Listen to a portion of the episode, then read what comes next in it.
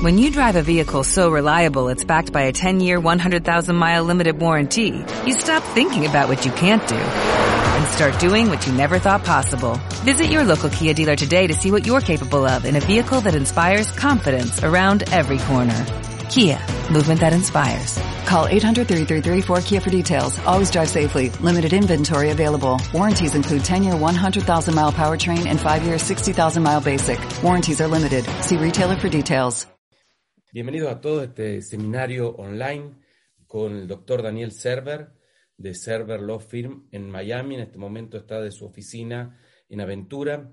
Yo soy Virgilio Raiden, soy CEO de Globap. Eh, gracias a todos por acompañarnos en este encuentro. Eh, seguramente tenemos personas de muchos países de Latinoamérica eh, acompañándonos. Gracias, Daniel, por esta oportunidad este encuentro. Vamos a ver un tema muy importante para todos. Nuestros clientes, nuestros inversores quieren invertir, están invirtiendo en Estados Unidos en, en temas de bienes raíces, que es nuestra especialidad. Y sin duda, aspectos legales es el primer paso en el cual ellos se tienen que sentir seguros y tomar las mejores decisiones para proteger su patrimonio. Nuestro objetivo como Globap es que el patrimonio de nuestros clientes crezca, dé sus frutos y lo haga de una manera segura, así que el aspecto legal es absolutamente clave. Dani, bienvenido, muchas gracias, te doy la palabra. Bueno, muchas gracias Virgilio por invitarme a participar de este seminario para mí es un placer eh, hacer este seminario contigo. Este, primero les voy a comentar un pequeño background de quién soy y, mi trayectoria para aquellos que no, no, me conocen muy bien. Eh, yo nací en Argentina, pero a los 12 años mi familia emigró a Miami, a Estados Unidos. Eh, terminé el sexto grado en Argentina y el resto de mis estudios los hice acá en, en Estados Unidos. En el año 94 me recibí de abogado. Los primeros cinco años y unos meses trabajé como abogado empleado de, en un estudio de abogados en el downtown de Miami. Y en febrero del año 2000 me independicé y abrí Server Associates en estas oficinas que me encuentro hoy mismo, hace más de ya 21 años que estamos en las mismas oficinas. Y en la oficina, eh, nuestro estudio, nos especializamos en el tema de inversiones inmobiliarias, pero dentro de eso eh, lo importante para remarcar es que la gran mayoría de nuestros clientes son personas que no son americanas. Son personas de todas partes del mundo, muchos de ellos de Latinoamérica, que eh, utilizan nuestros servicios para asesorarlos en lo que son inversiones en Estados Unidos. Y la primera pregunta que generalmente me hacen es, ¿por qué tengo que contratar a un abogado? Porque generalmente uno piensa en un abogado y, uy, tengo algún problema legal o tengo algún, algún dilema que tengo que, solucionar, pero no es el caso. No todos los abogados somos malos. ¿eh? Eh, en, Estados Unidos, eh, y especialmente en el estado de la Florida, no existen los profesionales como escribanos o en algunos países llaman notarios que se encargan de hacer las escrituras cuando uno compra o vende propiedades. Entonces, los abogados que nos especializamos en el tema de bienes raíces cumplimos algunas de esas funciones y por eso la necesidad de consultar con, un abogado. A diferencia tal vez de, una escritura en Latinoamérica, donde hay un escribano o un notario que se encarga de toda la transacción, es muy normal aquí en Estados Unidos que el vendedor tenga su abogado y que el comprador tenga su abogado. Y las tareas se dividen entre los dos abogados dependiendo de eh, los usos y costumbres del condado o del estado donde está ubicada la propiedad. Eh, pero básicamente por eso se requiere un abogado, no es porque hay, uno entra en un problema. Pero dentro del tema de asesorar a extranjeros que invierten en propiedades, nosotros, eh, dado que es nuestra especialidad, no solamente los representamos en la compra o venta de la propiedad, pero los asesoramos de cómo estructurar esa compra. Es muy importante que un cliente, especialmente alguien que no tiene experiencia invirtiendo o comprando eh, propiedades en, Estados Unidos, eh, que sepa cómo invertir. No porque haya ningún tipo de impedimento legal en el cual uno no pueda comprar. Al contrario, eh, Estados Unidos le encanta que gente del exterior invierta en Estados Unidos y que traiga su dinero acá y que invierta en propiedades acá. Eh, Estados Unidos eh, prefiere y, incentiviza ese tipo de operación comercial. Pero entonces no hay ningún impedimento. Cualquier persona del mundo puede técnicamente ser y eh, dueño de una propiedad en nombre personal o comprar en nombre personal. Pero ¿por qué recomendamos nosotros armar estructuras y no comprar en nombre personal? Generalmente por temas impositivos. Y eso vamos a empezar esta charla por ese punto, que es el tema de los temas impositivos y qué tipos de sociedades nosotros recomendamos y el por qué.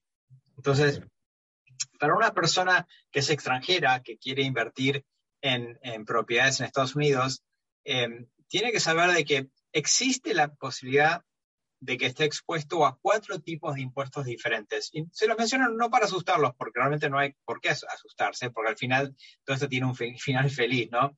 Pero básicamente hay cuatro tipos de impuestos diferentes que pueden llegar a afectar esa inversión. Está el impuesto de herencia, impuesto a las ganancias, impuesto de dividendos y después las retenciones que existen en el momento de la venta de la propiedad, que acá llaman FERPTA, se escribe con F, F-I-R-P-T-A, FERPTA.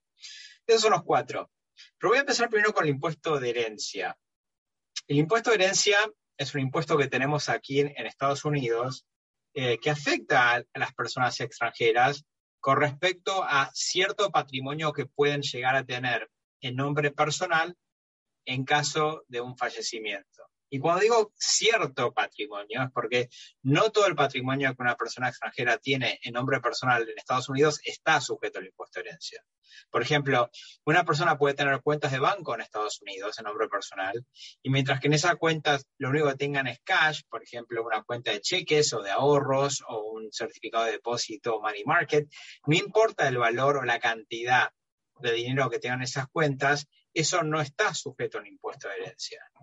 Pero, por ejemplo, si tienen cuentas en bancos donde tienen posiciones financieras como acciones o bonos americanos, eso sí está sujeto al impuesto de herencia, al igual que lo están las inversiones inmobiliarias. Entonces, para no estar expuestos al, impuesto de herencia, recomendamos no comprar en nombre personal. El impuesto de herencia afecta a los extranjeros, obviamente en caso de un fallecimiento, si una persona no muere no hay un impuesto de herencia, pero eh, también hay un cálculo que hay que hacer eh, y, se calcula de la siguiente manera. Se toma básicamente el, valor del patrimonio que está sujeto al impuesto de herencia a la fecha del fallecimiento. Se descuentan deudas que existan sobre ese patrimonio a la misma fecha del fallecimiento y se llega a un valor neto. Sobre ese valor neto, los primeros 60 mil dólares están exentos, no pagan nada. Pero todo lo que sobrepase esos primeros 60 mil dólares tienen que pagar un impuesto de herencia que varía entre un 40 a un 45%. Por eso es un impuesto muy alto y es, el primer impuesto del cual hablamos. ¿sí?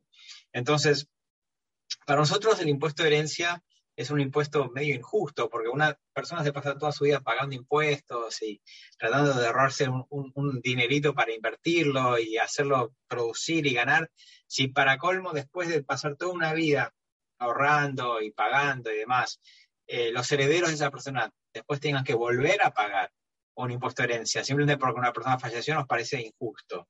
También nos parece injusto el tema de que de cómo se calcula el impuesto de herencia, porque es muy diferente cómo se calcula el impuesto de herencia para un extranjero versus cómo se calcula para un americano. Hoy por hoy, para que tengan una idea, estoy redondeando los números, ¿no? Pero ya les dije que el mínimo no imponible para un extranjero son 60 mil dólares. Pero el mínimo no imponible para un americano son 11 millones y medio de dólares. Yo en mi caso... Pequeña diferencia. Pequeña diferencia, ¿no? Entonces, y eh, para agregar esa pequeña diferencia, está el tema de que una persona, un americano casado con una americana, entre los dos tienen 23 millones de dólares de mínimo no imponible. Eso significa que la gran mayoría de americanos no tienen ningún tipo de exposición a la herencia porque no llegan a tener esos valores de patrimonio.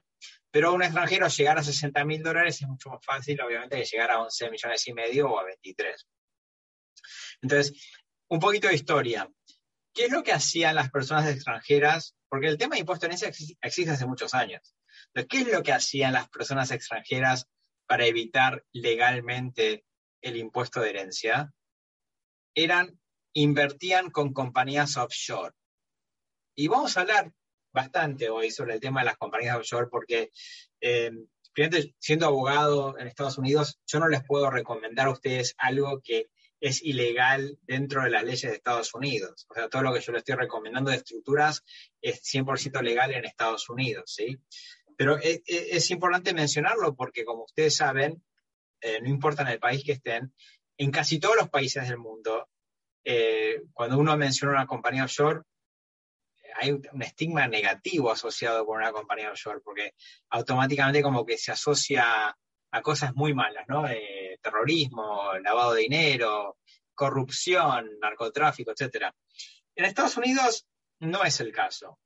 En Estados Unidos el gobierno americano reconoce que las personas extranjeras pueden y en algunos casos deben utilizar dentro de sus estructuras una compañía offshore para legalmente no tener que pagar el impuesto de herencia.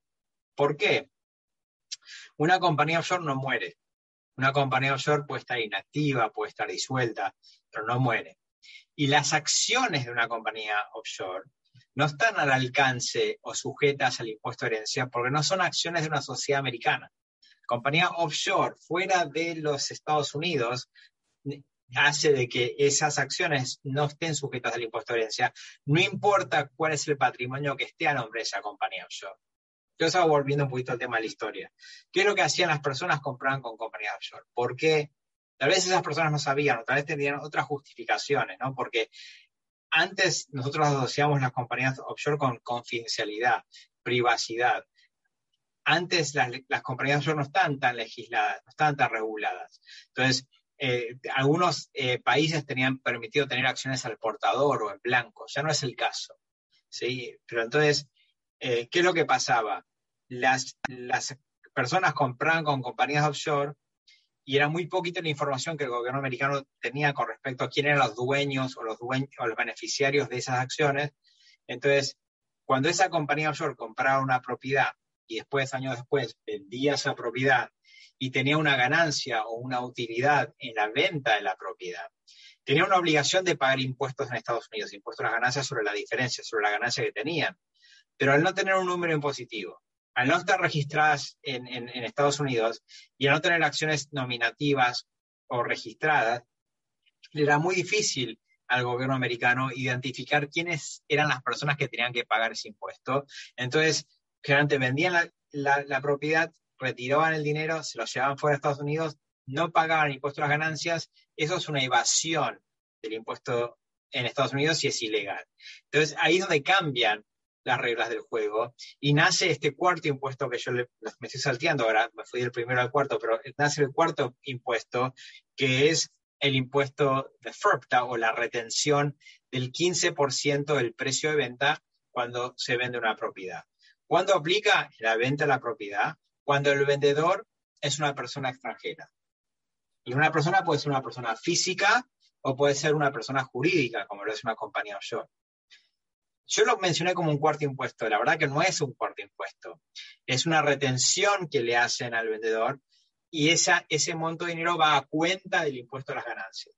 Pero de esa manera, al retenerle al vendedor el 15% del precio de venta, le obligan al vendedor a inscribirse impositivamente en Estados Unidos, a presentar una declaración de impuestos en Estados Unidos y de esa manera, ahí, una vez que lo hacen, el IRS, el fisco acá en Estados Unidos, determina cuánto es el impuesto a las ganancias y se autocobra el monto que fue retenido el impuesto a las ganancias y le devuelve al vendedor el diferencial. Si el vendedor nunca se presenta, perdió el 15% del precio de venta. Y generalmente el 15% del precio de venta es mayor al impuesto a las ganancias que existe sobre el, porcentaje de utilidad neta de la ganancia, la diferencia entre compra y venta y otros gastos, ¿no? Pero bueno, entonces, a nosotros tampoco nos gusta que le retengan a nuestros clientes el 15% del precio de venta en el momento de la venta. ¿Por qué? Primero porque queremos que dispongan del 100% del precio de venta, no del 85%. Y segundo, porque es muy diferente que ustedes con su contador de confianza se sienten y le expliquen al contador y le muestren la liquidación de cuando ustedes compraron la propiedad y la liquidación cuando ustedes vendieron la propiedad y tal vez una serie de gastos que tuvieron, tal vez hicieron mejoras o reparaciones, eh, tuvieron viajes a Estados Unidos, tuvieron que alquilar un auto, tuvieron que en un hotel. Todos esos son gastos que pudieran incorporarse para incrementar la base o el costo de ustedes de, esa inversión y de esa manera disminuir la ganancia cuando se resta de la utilidad y la, venta de la propiedad. Eso es mucho más fácil de hacer ese ejercicio con tu contador y voluntariamente pagar el impuesto que uno calculó es el que corresponde, a que te retengan el 15% y que tengas que comprobarle el por qué todos estos otros gastos que mencioné se tienen que tomar en cuenta cuando no tienes con quién hablar. Entonces, por esas razones no queremos que les retengan el 15%. Entonces, ¿qué hacemos para que no les retengan el 15%? No compramos en nombre personal y no compramos con una compañía offshore. Compramos con sociedades americanas.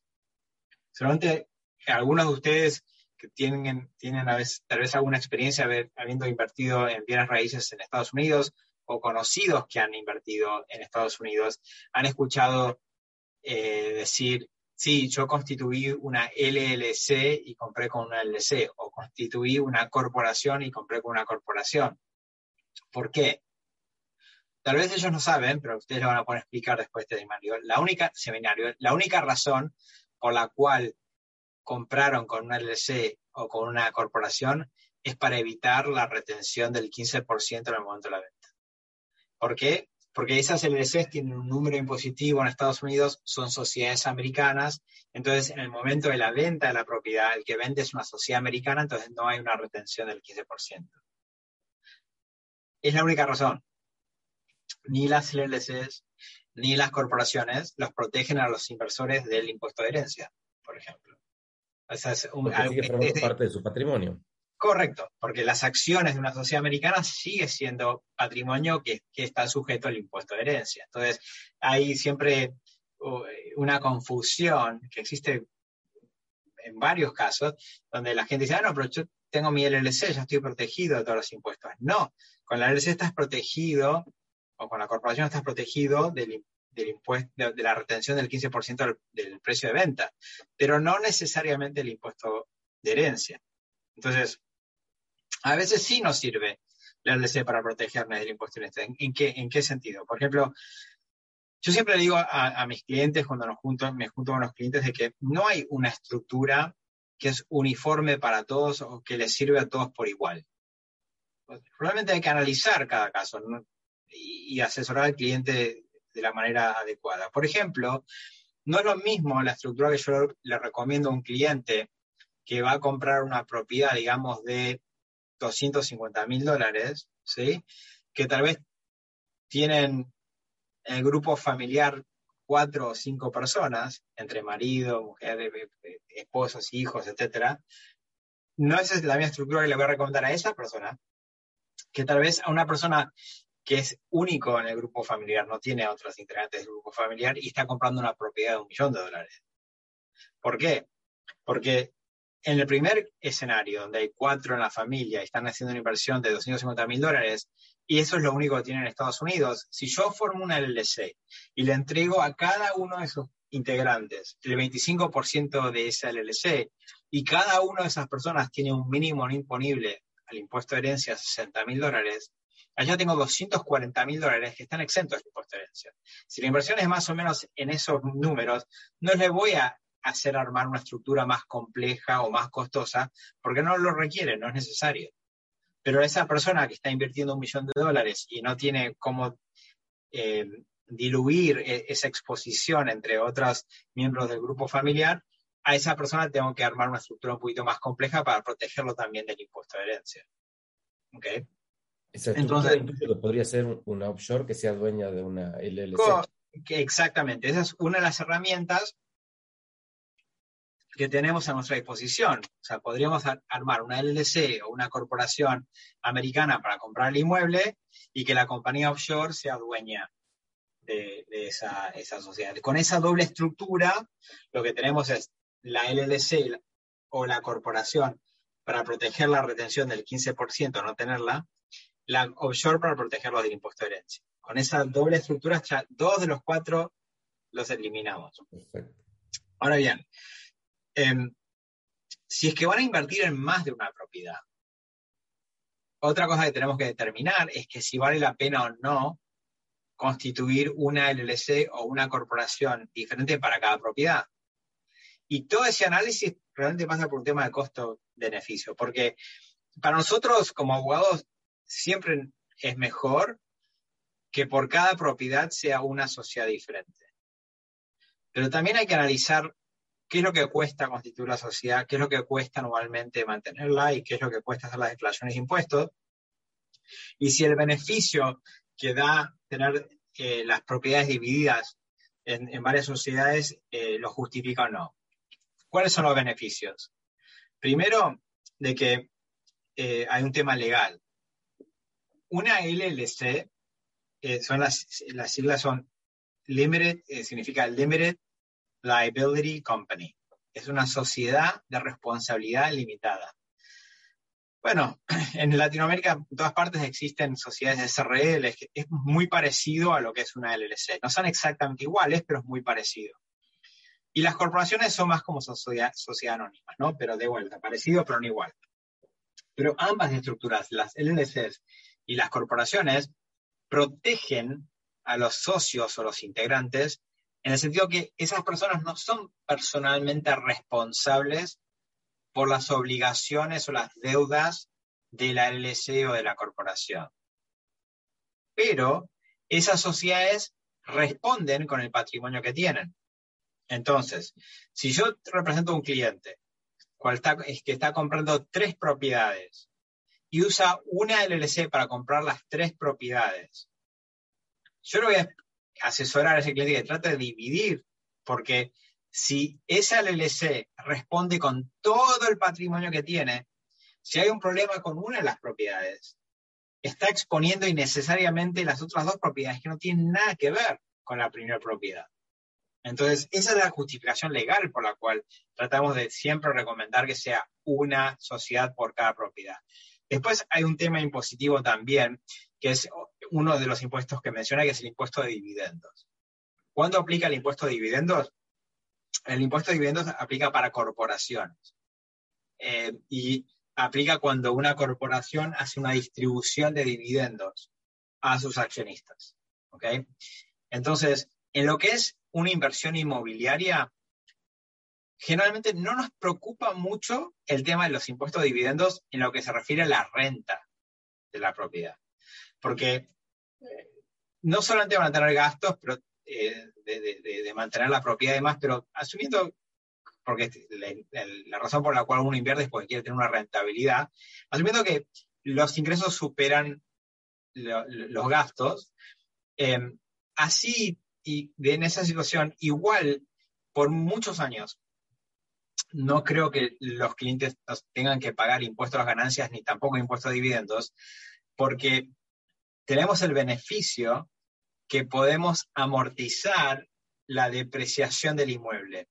¿Qué significa eso? Que agarramos, digamos, la vida de la propiedad, digamos, 20 años, y agarramos el costo de eso y lo podemos depreciar en los próximos 20, 20 y pico de años como un gasto de la sociedad. Entonces, eso castiga el rendimiento, a pesar de que no es un gasto que ustedes tengan que pagar de su bolsillo, a pesar de que ustedes puedan retirar dinero.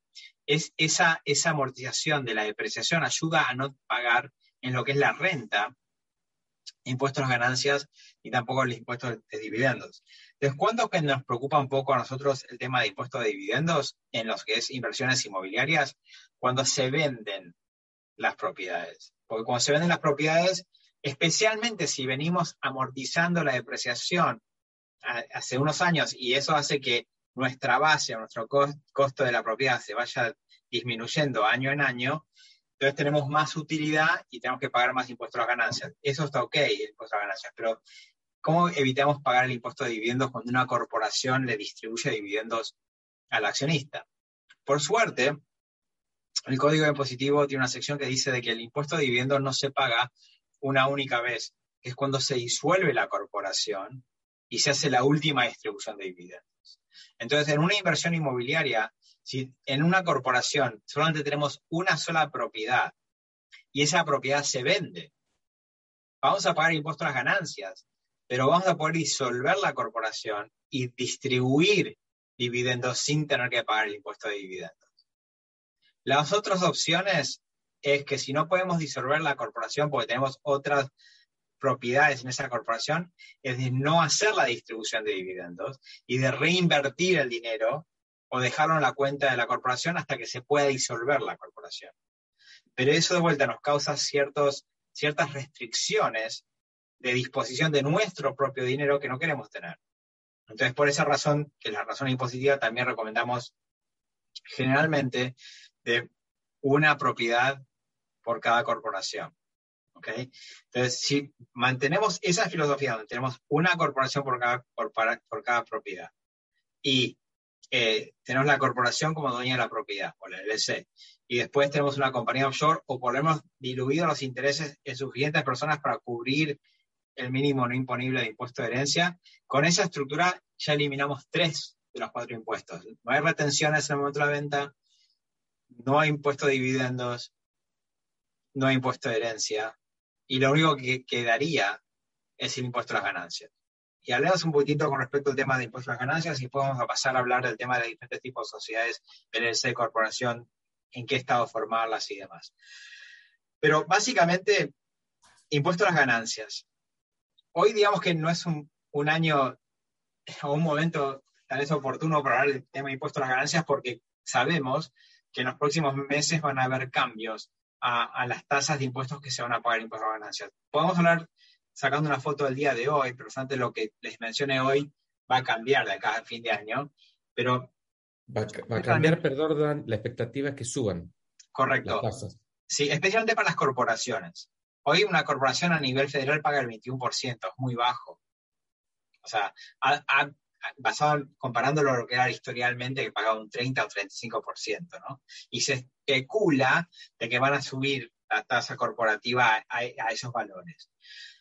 Em, por eso, eh, yo generalmente, por eso y por otras razones, la verdad, yo generalmente prefiero em, las LLCs más que las corporaciones. ¿Por qué? Porque la LLC nos da más flexibilidad.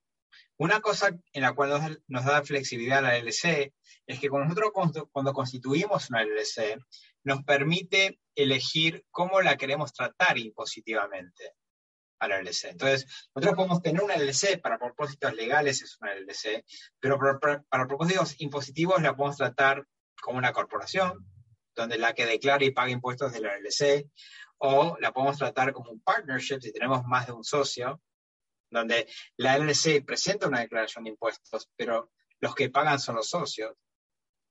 Eh, si, tenemos, si es unipersonal, la podemos tratar como un disregarded entity, donde ni declara ni paga la LLC, pasa directamente al socio.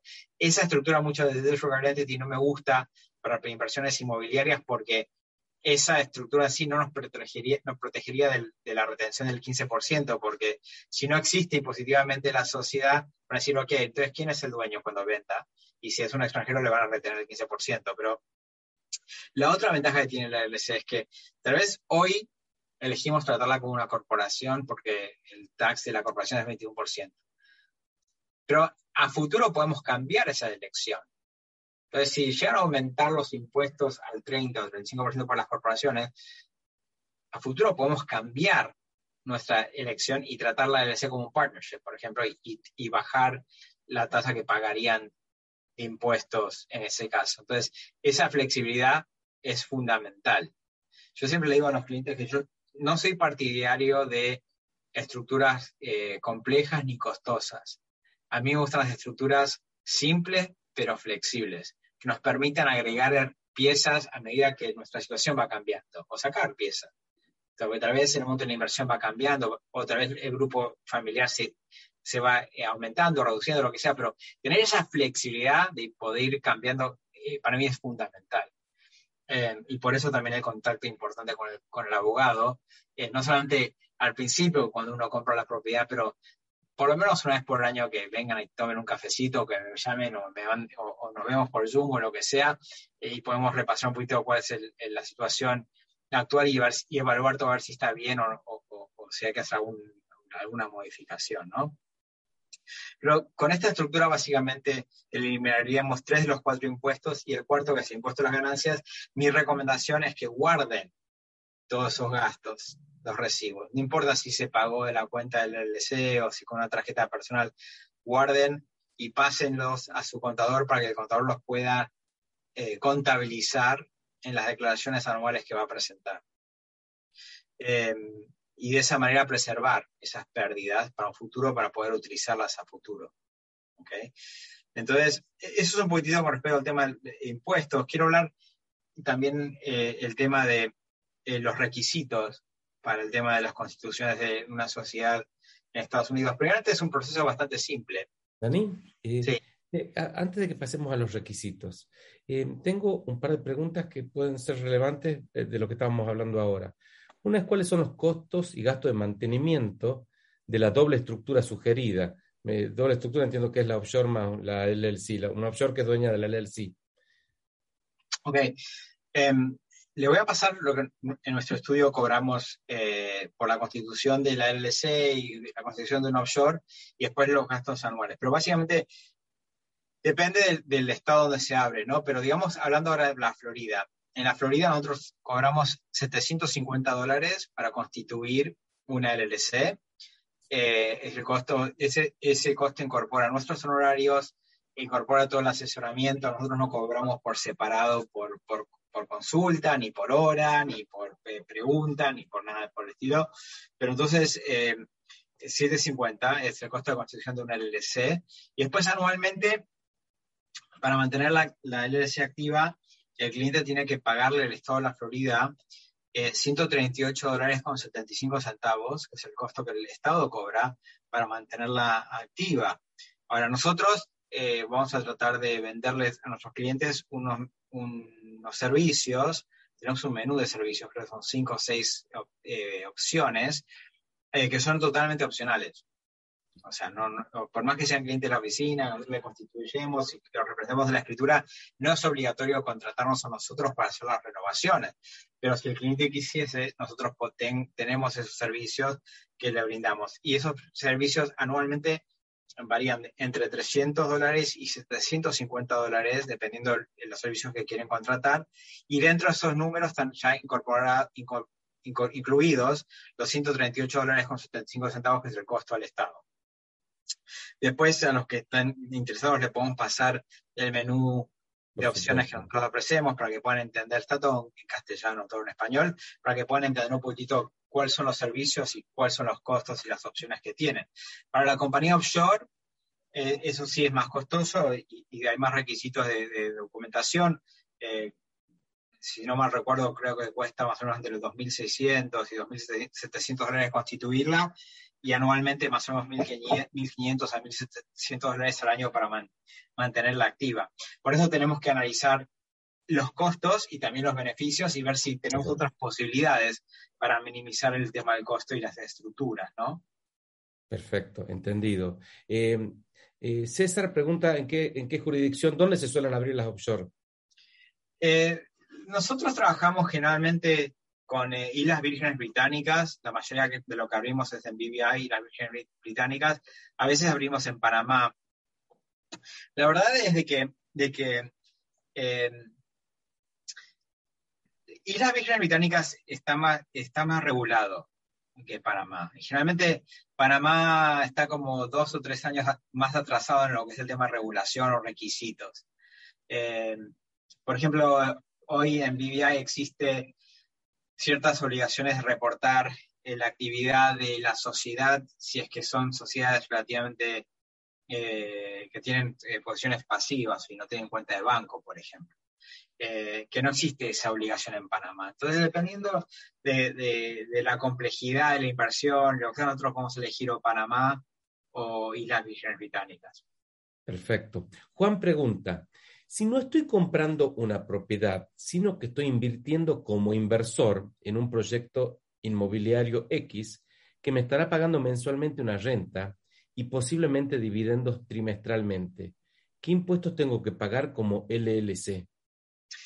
Eh, depende cómo la trate impositivamente a la, a la, a la LLC, ¿no? Pero sí o sí, ya sea la LLC o él en forma personal va a tener pagar impuestos las ganancias y tal vez tenga que pagar algún impuesto de dividendos dependiendo de en qué sociedad está, está integrado, si está integrado una corporación o una LLC. Si es una LLC no va a pagar impuestos de dividendos, si es una corporación va a pagar impuestos de dividendos, pero sí o sí lo que va a pagar es impuestos a ganancias. Y dependiendo del monto de la inversión, si es más de 60 mil dólares o no, eh, y en caso de un fallecimiento estaría expuesto al impuesto de herencia.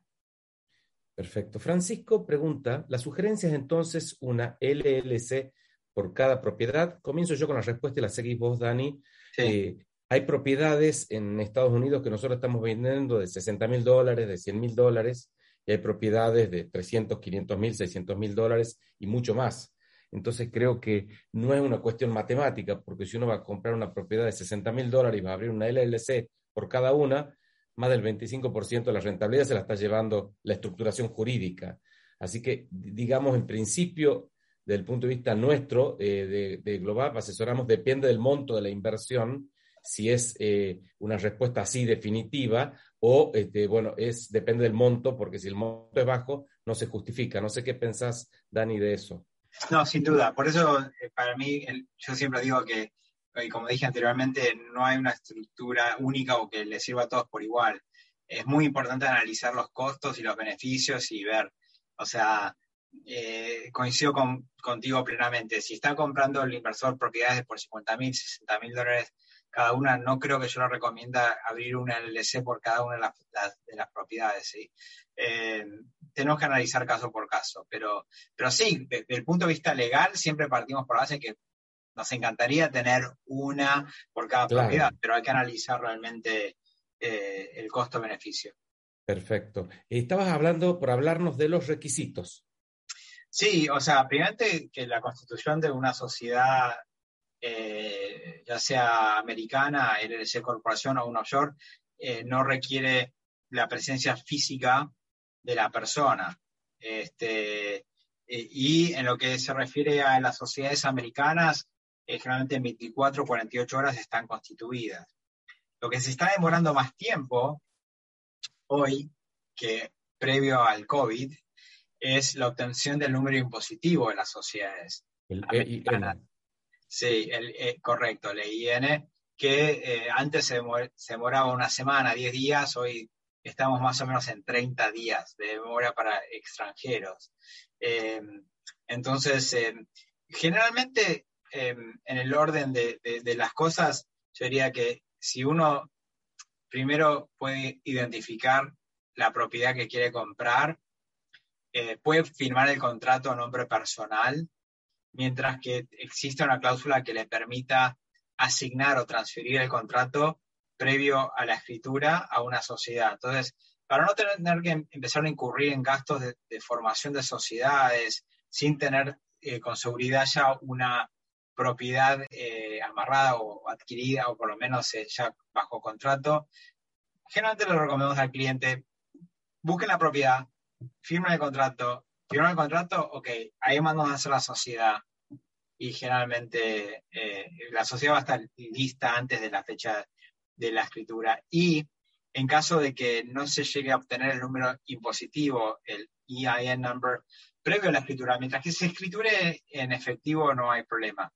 Eh, eh, no hace falta tenerlo previo a la escritura. Si se va a escriturar con hipoteca, sí vamos a tener que tener. pero generalmente para una hipoteca eh, hay, generalmente hay 30 días o más de la fecha que se firma el contrato hasta la fecha de la escritura, entonces vamos a tener tiempo para obtener el EIN number. Eh, pero, pero vuelta, no hace falta que estén acá, esos tiempos son relativamente eh, rápidos. nosotros le mandamos un cuestionario en español para que completen y, y los ayudamos. Tenemos para ligas en la oficina que ayudan por teléfono a completar el formulario y con eso, una vez que lo devuelven, ya podemos mandar a constituir la, sociedad. Em, eh, y después, la otra pregunta que siempre me hacen es en qué estado hacerla. Correcto. Oscar nos estaba preguntando justamente sobre Delaware. Sí, eh, o sea, y, eso depende también, porque, eh, a ver, mucha gente dice Delaware, Delaware. Delaware es un estado, de, Estados Unidos que tiene leyes muy favorables para las corporaciones y donde realmente la mayoría de las corporaciones, diría en Estados Unidos, están constituidas en Delaware. Pero ¿qué beneficio tiene constituir una sociedad en Delaware para una persona extranjera? Tal vez el más importante sería de que las sociedades de Delaware ofrecen un poquito más de privacidad y confidencialidad, porque inicialmente no reportan por Internet quién son los integrantes, ni los gerentes, ni los directores de las sociedades. Y para aquellas personas que buscan un poquito más de privacidad o que no, no quieren que cuando le googleen el nombre aparezca en ningún tipo de, relación a estas sociedades, las sociedades de Delaware tienen esa ventaja con respecto a sociedades de otros estados, por ejemplo la Florida.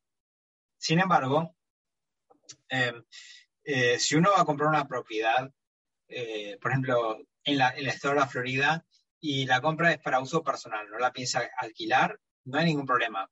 Constituimos la sociedad en Delaware, compran con la sociedad de Delaware, está todo bien. Pero si la piensan alquilar, la propiedad, el estado de la Florida requiere de que una vez que una sociedad de Delaware empieza a alquilar propiedades en la Florida, está realmente activamente haciendo negocios en la Florida, entonces se tienen que domesticar. Y al domesticarse, esa confidencialidad que le brindaba la sociedad de Delaware, medio como que se pierde un poco, ¿no? Eh, y la verdad que el tema de confidencialidad de Delaware, eh, yo digo, eh, es por ahí nomás, porque es verdad que no reporta, pero técnicamente alguien que paga para obtener la información a Delaware podría tener la información. Entonces, esto es más que nada por gente que pregunta, bueno, pero yo no te, yo, o sea, no, no quiero que alguien googlee y aparezca, bueno, eso sí, pero si alguien sabe específicamente de la sociedad y le paga a Delaware para obtener la información, probablemente van a obtener, la información. Pero ¿qué información? Y esto es importante. Eh, ¿Quién son los gerentes? Eh, ni Delaware ni la Florida em, exigen eh, decir quién son los dueños ni los integrantes de la sociedad. O sea, ¿quién, lo que quieren saber quién, quién son los representantes de la sociedad. Eso es importantísimo porque entonces el, el error eh, que veo que muchos eh, clientes latinoamericanos eh, cometen es que piensan que cuando llenan el formulario que es una prueba, ¿no? Que es un examen y quieren sacarse un 10. Entonces empiezan a poner toda la información, el nombre, primer nombre, segundo nombre, tercer nombre, apellido, nombre soltero, soltera, ta, ta, ta, ta. DNI no es información que se requiera. Entonces, eh, si uno voluntariamente la pone, va a aparecer, pero si no la pone, este, no, se requiere. Generalmente, para qué tan simple es, para constituir una LLC en la Florida te preguntan el nombre de la sociedad, la dirección de la sociedad, quién es el abogado o representante legal de la sociedad, y eso es todo. Yo no mencioné quién son los dueños, ni el DNI de los dueños, ni la dirección de los dueños, eh, ni, ni, manager, dije, ni gerente. Eh, la Florida requiere recién en la primera renovación decir quiénes son los managers o el manager de la sociedad. Entonces, este, seamos un poquito más eh, cautelosos con la información que voluntariamente entregamos cuando no se requiere, ¿no? Para preservar más la confidencialidad. Correcto. Em, eh, ah, nombraste el tema domicilio de la sociedad. Eh, ¿Qué nos puede decir del tema domicilio, tanto en Florida como en Delaware? ¿Cómo funciona? Sí, generalmente, o sea, cuando nosotros constituimos eh, una sociedad para los clientes, inicialmente, dentro de los 750, por ejemplo, que cobramos para una LLC o una corporación de la Florida, usamos el domicilio de mi oficina, porque la verdad que la sociedad en ese momento no tiene nada. Entonces, este, le, damos eso sin costo alguno hasta la primer, al cliente, hasta la primera renovación. Después, cuando renuevan eh, la sociedad, eh, pueden cambiar eh, gratuitamente la dirección, pueden poner la dirección de la propiedad o pueden poner la dirección de alguien que conozcan, que quieran. Temas que van a empezar a recibir correspondencia. Y entonces, este, y muchas basura, pero bueno, si no quieren molestar a alguien, eh, por eso el tema de los servicios que nosotros ofrecemos Uno tiene que ver con el tema de servicio de correspondencia, entonces, firmamos un contrato con el cliente donde nos permite a nosotros abrir la correspondencia y, destruir o tirar lo que es basura y después lo que es importante, eh, escaneárselo y mandárselo al cliente, ¿no? No es, opcional, no, se requiere ese servicio, pero, pero el tema de domicilio generalmente el primer año es, la dirección de nuestro estudio y, y, después cuando cambian gente o cambian a la dirección de la propiedad o algunos quieren a veces poner la dirección del contador o algún administrador que le está administrando las propiedades. Eso depende de cada cliente. Perfecto. Tenemos dos preguntas más sobre lo que estabas hablando recién. Uno es de César que quiere chequear si entendió bien. Dice, ¿los dueños de las acciones no figuran? ¿Entendí bien? Los dueños de las acciones no figuran por Internet. En ningún estado. En ningún estado. Bueno, por lo menos no en los estados más que, que, que, van a utilizar, ¿no? Pero, pero tenemos 50 estados en Estados Unidos, pero, pero hablando de Delaware y Florida, eh, tal vez en Michigan y Pensilvania, no sé, otros estados que, hay, que son populares de inversión en Latinoamérica, no figuran quiénes son los, dueños por Internet. Eh, el gobierno americano sí sabe quién son los dueños, eh, pero el gobierno americano no comparte esa información con ningún tratado. Eh, pero de lo que es público por Internet, no, esa información no aparece. Perfecto. Eh, otra pregunta es, ¿el manager puede ser un agente americano que uno contrate para evitar dar nombre de los dueños de la LLC? Sí, puede ser. O sea, el manager es la persona o la compañía que uno eh, designe. El tema es que uno tiene que tener cuidado también porque, por un lado, el manager puede comprometer a la LLC, puede firmar contratos, puede vender, puede abrir cuenta de bancos. Entonces tiene que haber mucha confianza entre los dueños y el manager, por un lado. Y por otro lado, es mucha responsabilidad para el manager también. Porque el manager es responsable personalmente eh, hacia los dueños de la LLC eh, y también hacia los bancos. Porque si hay una cuenta bancaria y, hay giros cuestionables esa cuenta, el manager puede ser responsable por eso. Pasa que el manager no tuvo nada que ver con esas transferencias bancarias. Entonces, hay, un tema de de, mucha, tiene que existir mucha confianza entre, entre las partes, ¿no? Entonces, eh, generalmente, eh, si el tema de confidencialidad es un tema y, no podemos abrir una sociedad de Delaware um, eh, para comprar la propiedad con la sociedad de Delaware, entonces tenemos un par de opciones. Una es tal vez constituir una sociedad de Delaware, pero no para comprar la propiedad, sino para que sea manager. Por ejemplo, tenemos casos de clientes que tienen LLC de la Florida y tienen una LLC de Delaware y esa LLC de Delaware, la única función es ser managers de las sociedades de la Florida. De esa manera están protegidos ante la privacidad. Eh, pero bueno, sí, hay, como dije previamente, hay, empresas que ofrecen los servicios de, administración, eh, pero bueno, es un tema de, también de confianza, ¿no? Por supuesto. Eh, Dani, tengo otra pregunta que la verdad en esta no sé las respuestas, las demás la, la sabía en general. ¿Qué es el artículo 1031 de impuestos diferidos y en qué me beneficia como inversor? Excelente webinar, muchas gracias, dice Juan. Gracias. Eh, sí, eh, eh, el, el 1031 el, el, 1031 es una manera de poder diferir en inversiones inmobiliarias el pago de impuestos a las ganancias. Eh, primeramente, no aplica para todas las propiedades, tiene que ser propiedades de inversión. O sea, si uno compra una propiedad para uso personal, y es única y exclusivamente para uso personal, no se puede utilizar el, procedimiento de, 1031 para diferir el tema de los impuestos. Pero digamos que sea una inversión porque uno compró por, para alquilar la propiedad o para que sea una apreciación de la misma y no, la estuvo usando personalmente. Entonces, hay una sección del Código Impositivo que nos permite no pagar el impuesto a las ganancias, o sea, diferir el impuesto a las ganancias en el momento de la venta la propiedad, mientras que se cumplan una serie de cosas. Primero, em, hay que usar el 100% del dinero que uno recibe de la venta para comprar una nueva propiedad o nuevas propiedades. Hay que invertir, hay que usar el 100% de ese dinero. Segundo, hay que usar un intermediario. El vendedor no puede recibir el dinero. El dinero tiene que ir directamente a un intermediario que está calificado para hacer 1031 exchanges. Nosotros lo hacemos todo el tiempo con una compañía externa a nuestra oficina conocemos mucho el tema de 1031 o 1031. Entonces, los fondos se depositan en la cuenta del intermediario y después el cliente tiene 45 días desde la fecha de la escritura de la venta para identificar las posibles propiedades reemplazantes. Eh, y en esos 45 días, cuando prepara el reporte de, las posibles eh, propiedades reemplazantes, tiene que cumplir con una de dos reglas. O poner máximo tres propiedades como potenciales reemplazantes, o si quiere excederse a, los tres, las tres propiedades, la, eh, puede, pero la totalidad del precio o el valor de las propiedades que lista no puede ser más del 200% del valor del precio de venta de la propiedad que vendió.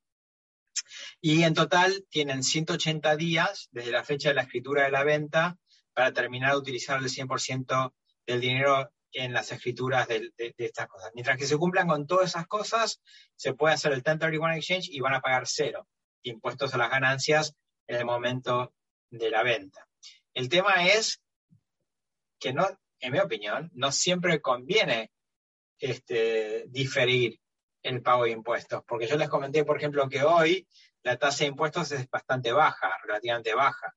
Entonces, yo no sé si hoy yo recomendaría a un cliente que está vendiendo diferir a través de un 1031 eh, el pago de impuestos. Tal vez lo que por más que quiera volver a reinvertirlo, tal vez le recomiendo que pague a la tasa de, de hoy y que invierta nuevamente en vez de diferir y después cuando venda la próxima propiedad tenga que pagar una tasa más alta. A veces hay que, hay que, hay que evaluar esas cosas. Pero sí existe esa herramienta que la, la, usamos mucho, especialmente en lo que son propiedades comerciales.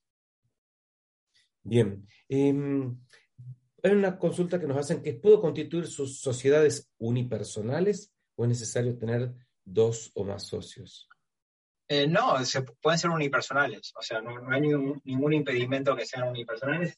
El único problema es con las LLCs, que si tenemos una LLC que es unipersonal, entonces eh, no nos sirve para en sí para evitar el 15% de la retención en el precio de venta, excepto que elijamos tratarla impositivamente como una corporación. Entonces, em, cuando tenemos una LLC que es unipersonal, eh, o la tratamos impositivamente como una corporación para no tener la retención en el momento de la venta, o lo que hacemos es, decimos al cliente, ¿sabes qué?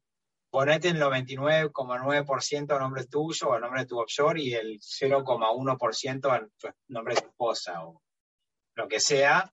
Y entonces ahí tenés dos socios y ya no, no tenés problema, ¿no? Pero, pero desde el punto de vista legal no hay impedimentos para que sean unipersonales. Perfecto. Em, otra consulta. Eh, ¿Debo realizar un aporte de capital para constituir una sociedad? Nos preguntan desde Chile. Eh, Sí, pero puede ser mínimo, 10 dólares puede ser. O sea, no, no hay un mínimo realmente para constituir una sociedad. Técnicamente, si yo le estoy cobrando ya 750 dólares para constituir una, corporación, una LC, ya hay un aporte de capital, ¿no? Eh, lo bueno es de que no tenemos que especificar en la constitución cuál es el monto del capital ni, ni cuánto es el total de, de capital a, ser contribuido, no en el momento de la constitución, no, no hace falta especificar e, e, esa información. Perfecto. Desde Uruguay también nos están preguntando si es que tiene que tener un objeto, una sociedad, o puede hacer cualquier cosa. Sí, tiene que tener un objeto, pero lo bueno es de que eh, nos permite la ley que sea un objeto totalmente amplio. Entonces, nosotros cuando constituimos las sociedades, ponemos que el objeto es, es de hacer todo tipo de negocio que esté permitido bajo las leyes de Estados Unidos no sé, con eso cumplimos con el tema del objeto. Entonces, ya eso cubre obviamente inversiones inmobiliarias y el día de mañana puede ser cualquier otra cosa. Perfecto. Respecto a la pregunta de recién de la unipersonal, nos preguntan si es unipersonal, pero la persona que la posee es una, una y una offshore.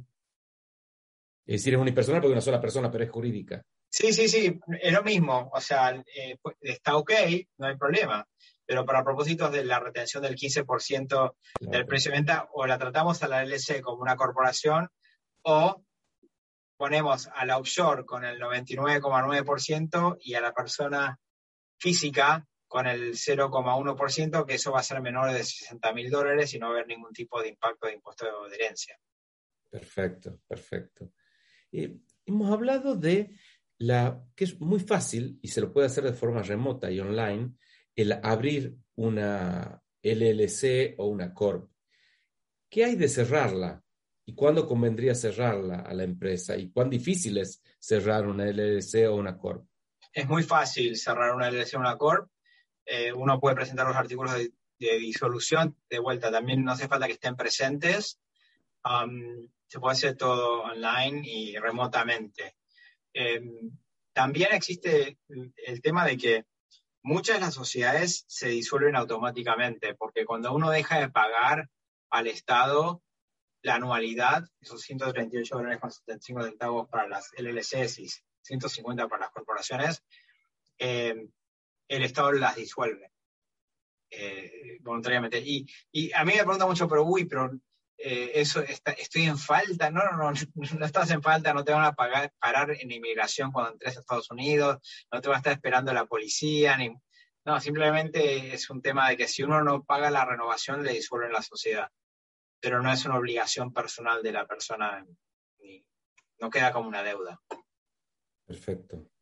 Eh, bueno, a ver, eh, les pido a todos, los invito a que nos hagan más preguntas desde el icono de preguntas y respuestas. Y mientras tanto, yo voy a, habilitar dos preguntas que tenemos para hacerles, como para poder hacer un seguimiento de eso, que ahí la tienen. Les pido que la contesten porque les va a llevar solamente dos segundos. Una es si le interesa eh, armar una empresa o tener algún tipo de asesoramiento del estudio jurídico de server. Y la segunda es si están interesados en realizar algún tipo de inversión en los Estados Unidos, por lo tanto, le interesaría que, los contactemos eh, desde, desde Global. Les pido que vayan contestando, por favor, esas preguntas para eh, después poder hacer un seguimiento del, seminario. y que nos hagan preguntas, por favor, desde el icono de preguntas y respuestas. Eh, Dani, mientras tanto, ¿tenés algún otro elemento o comentario que sepas que en general los inversores son de tus preguntas más frecuentes? Sí, bueno, este, eh, muchas preguntas sobre el tema de los contadores y si deben contratar los servicios de un contador, ¿no? Este, eh, en Estados Unidos, por lo menos en el estado de la Florida, no está permitido que un estudio te brinde servicios contables y también jurídicos a la misma vez, como es muy común en todas partes de Latinoamérica. Eh, pero en mi opinión, o sea, nosotros podemos manejar la constitución de la sociedad, la compra, la escritura, la compra de la sociedad, pero sí es muy importante contratar los servicios de un contador para que anualmente le hagan las declaraciones de impuestos eh, de, de, esa sociedad. Es muy importante, por más, por más que no tengan ingresos, porque, em, porque es una manera, si no tienen ingresos, digamos que no alquilan la propiedad, eh, igual presentaría una declaración de impuestos porque es la manera de preservar las pérdidas y poder arrastrarlas y utilizarlas a futuro. No son prohibitivos los costos, lo que cobran generalmente los contadores para hacer la declaración. Son declaraciones muy simples porque no hay empleados, eh, no, no, no, no, hay eh, ciencia rara en todo esto. Es bastante fácil hacer las declaraciones. Así que sí, les recomiendo que contraten los servicios de un contador. Y simplemente eh, agregar a, a, esto eh, aparte de las preguntas que queden ahí pendientes por contestar, eh, de, que, de que, bueno, eh, o sea, nosotros estamos disponibles para contestar cualquier tipo de preguntas. Este seminario fue para darles un, breve resumen de, los temas que, mencionamos, pero estamos a su disposición y, obviamente, Virgilio, vos vas a poder compartir mi, mi, email y mis contactos para aquellas eh, personas que quieran eh, continuar eh, en forma personal algunas preguntas que tengan, obviamente no le vamos a, cobrar por, por, la consulta ni por el asesoramiento. Perfecto, genial. nos pregunta Victoria, ¿cuánto se cobran en general los contadores para hacer las declaraciones? nosotros con los contadores que estamos trabajando cobran de, de 700 a 1000 dólares dependiendo de, de, los servicios, pero más o menos es 700 anuales, más la renovación de la LLC, es un número básico como para pensar que es el costo anual que, que tendrías por el hecho de tener una estructura jurídica para hacer inversiones ahí. Em, Luciano pregunta, las transferencias para comprar una compra, Eh, cosa que no hemos hablado de la cuenta escrow y algo que creo que puede ser importante para aclararle a, los inversores. Las transferencias para concretar una compra, en el caso de Argentina, por el tema de la restricción de compra en dólares, ¿en qué moneda se hace? En dólares, pero eh, nosotros no asesoramos a los clientes, por ejemplo, de, cómo hacer las transferencias. Lo que sí es importante tal vez recalcar acá es de que el procedimiento así de compra-venta es bastante diferente a lo que están acostumbrados en, en, Latinoamérica, porque eh, los abogados que manejamos las escrituras tenemos unas cuentas fiduciarias que se llaman escrow accounts, que es donde se deposita todo el dinero para las operaciones inmobiliarias. Em, y entonces, em, yo sé que, por ejemplo, que en Latinoamérica es muy común que cuando un comprador y vendedor se ponen de acuerdo, generalmente inicialmente firman un boleto. Y la firma del boleto, generalmente el comprador le paga un adelanto al vendedor, un 30%, lo que sea. Acá, el vendedor no recibe un centavo del precio de venta hasta el día de la escritura cuando entrega el título a la propiedad. Entonces, eh, el depósito que se requiere bajo el contrato se hace en la cuenta escrow, el trust account. Y nosotros emitimos un escrow letter, que es un recibo, eh, para avisarle al comprador que nos mandó los fondos y también al vendedor que nosotros efectivamente tenemos el dinero en nuestra cuenta y que está eh, justamente identificada para esa operación. Entonces, para que se quede tranquilo el vendedor, pero también el, comprador que se quede tranquilo de que el vendedor va a abrir la escritura y todavía no cobró nada hasta el día de la escritura. Eh, pero a diferencia también de lo que son las operaciones en Latinoamérica, es de que acá no, se trae efectivo a la escritura. Entonces, no, es que nos pasamos contando billetes. Eh. Entonces, todo se maneja a través de transferencias bancarias. y eh, por ahora, eh, no hay mucha regulación con respecto a la información de, de, las transferencias que recibimos a nuestro trust account o a las cuentas fiduciarias. a veces llegan de casas de cambio, a veces llegan eh, de cuentas personales del exterior o de mismo Estados Unidos, eh, mientras que nosotros podemos identificar eh, que los fondos pertenecen a la persona que, de la operación que estamos representando y que es para su operación, es lo único que tenemos que, que poder identificarlos para poder ponerlo en la transacción que corresponde. Entonces, y los bancos que tienen cuentas fiduciarias eh, como tenemos nosotros en nuestros bancos, están acostumbrados a recibir giros de todas partes del mundo, entonces no le parece extraño recibir un giro de Argentina o de otro país o donde sea para una operación inmobiliaria en Estados Unidos.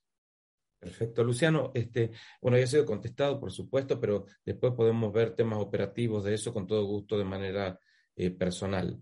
Em, Juan hace una pregunta que nos lleva para otro lado eh, y que creo que es interesante porque cambió mucho la dinámica con esto, que es ¿qué, tan complicado y costoso puede resultar un proceso de desalojo o evicción de un inquilino moroso, porque eso es una cosa que sucedió, cambió un poquito durante la pandemia y complicó muchísimo de los alquileres. Sí, porque previo a la pandemia, y espero que en, no muy largo plazo vamos a volver a, a la normalidad con respecto al tema de desalojo, ¿no? Pero eh, previo a la pandemia, el proceso de desalojo es un proceso relativamente fácil y simple.